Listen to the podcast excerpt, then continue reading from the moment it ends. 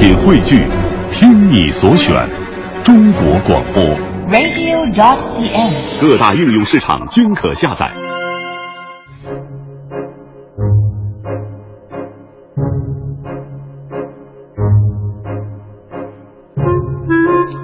欢迎各位来到今天的大明脱口秀，我是大明。咱们说人的一生啊，基本都差不太多。一岁的出场亮相，十岁的天天向上，二十岁的远大理想，三十岁的基本定向，四十岁的处处吃香，五十岁的发愤图强，六十岁的告老还乡，七十岁的打打麻将，八十岁的晒晒太阳，九十岁的躺在床上，一百岁的挂在墙上。这就是咱们人生的曲线呢。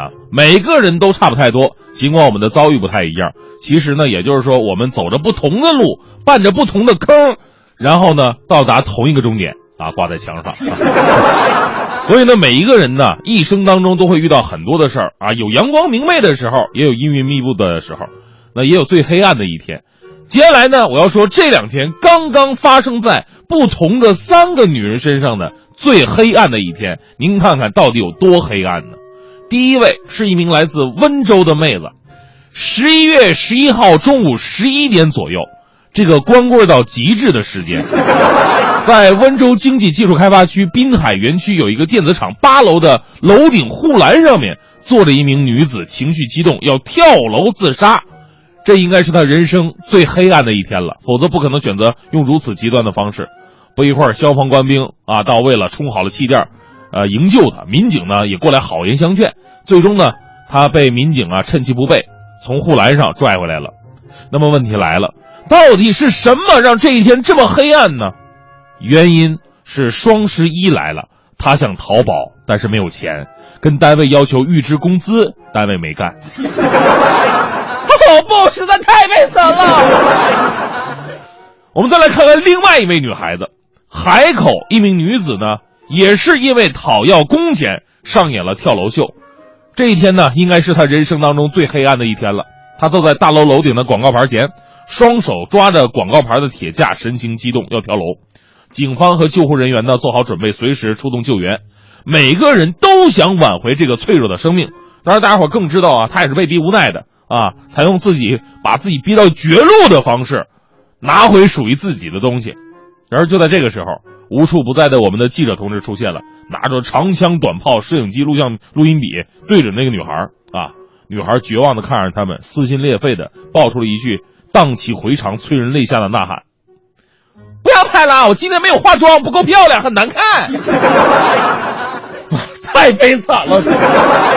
你想想，一个女人没有化妆就出门，还成为了被瞩目的焦点，这不掉都不行了。我们再来看看第三位女孩子，是晋江一位年仅十八岁的少女。十一月八号是她人生当中最黑暗的一天，她坐在六楼楼顶的边沿，双脚悬空要跳楼。同样的结局，跟民警和这个消防队员的通力协作之下，把人给救回来了。哎，我们倒在想，那这到底是为什么呢？让这样一个花季少女、花样少女都会选择这样的方式来结束自己的生命，她跟之前两个购物啊、讨薪都不一样。她慢慢的告诉民警说呀：“我得了病啊，这一段时间以来呀，我半个月然后就来一次月经了。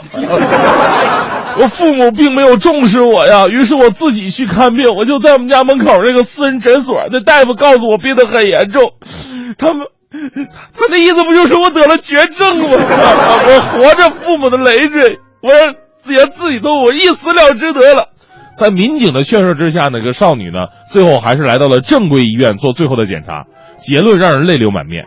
这个绝症的名字叫做月经不调，太悲惨了。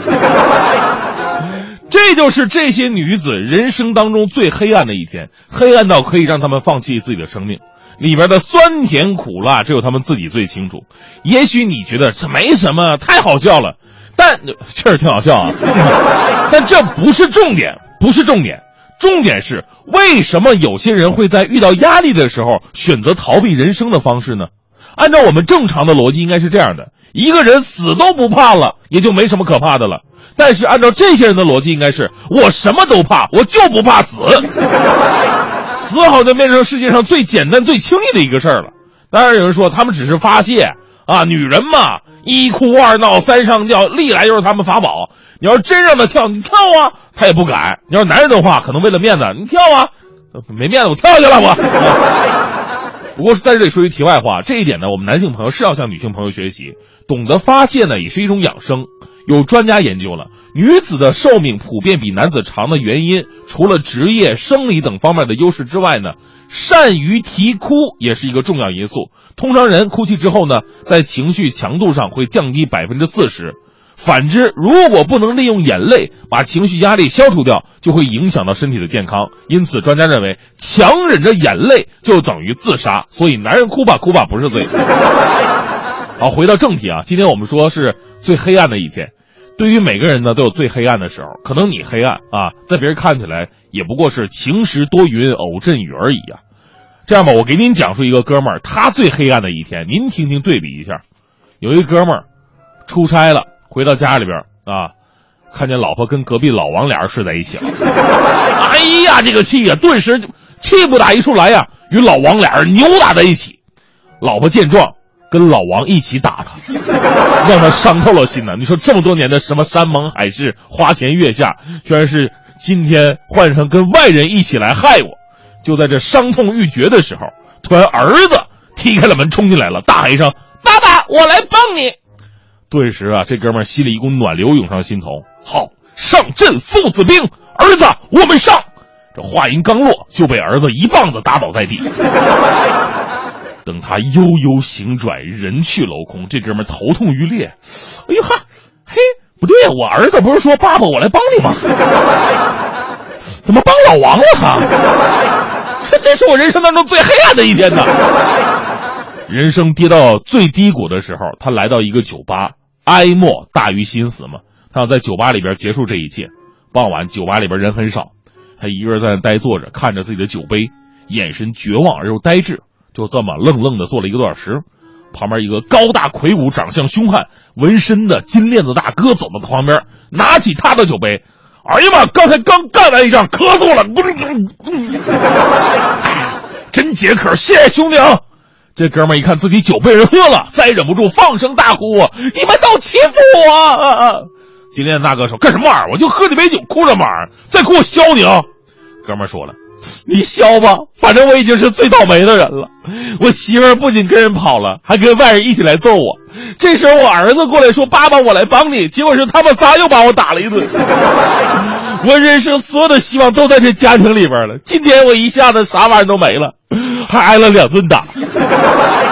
你削一顿顶多第三顿，我实在受不了了。我寻思吧，我到这家酒吧我来自杀。我要自杀，结果关键时刻你又出现，把我的敌敌畏都给喝。你说我怎么这么悲惨呢？大哥你咋不说话呢？大哥你吐这么多白沫干啥？大哥你醒醒！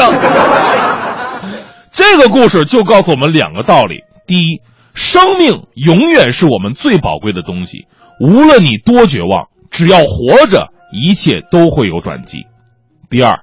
别成天老是觉得自己啊家多倒霉多倒霉的，其实比你倒霉的多了去了。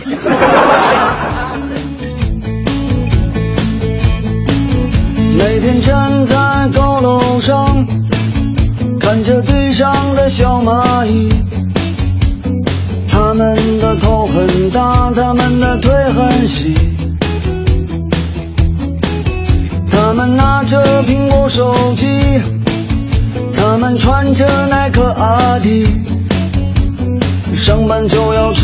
好了，他们很着急。我那可怜的吉普车，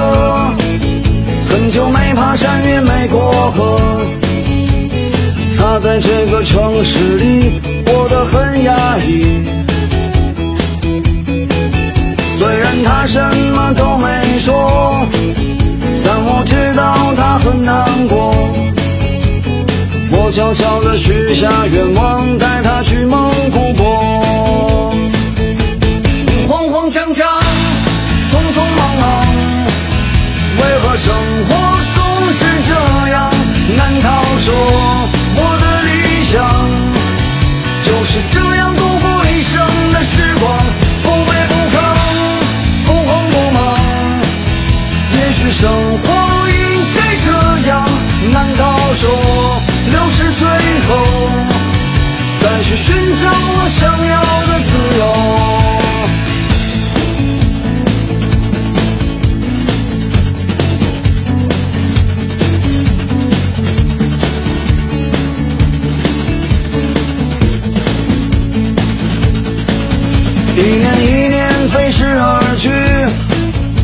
还是那一点点小积蓄。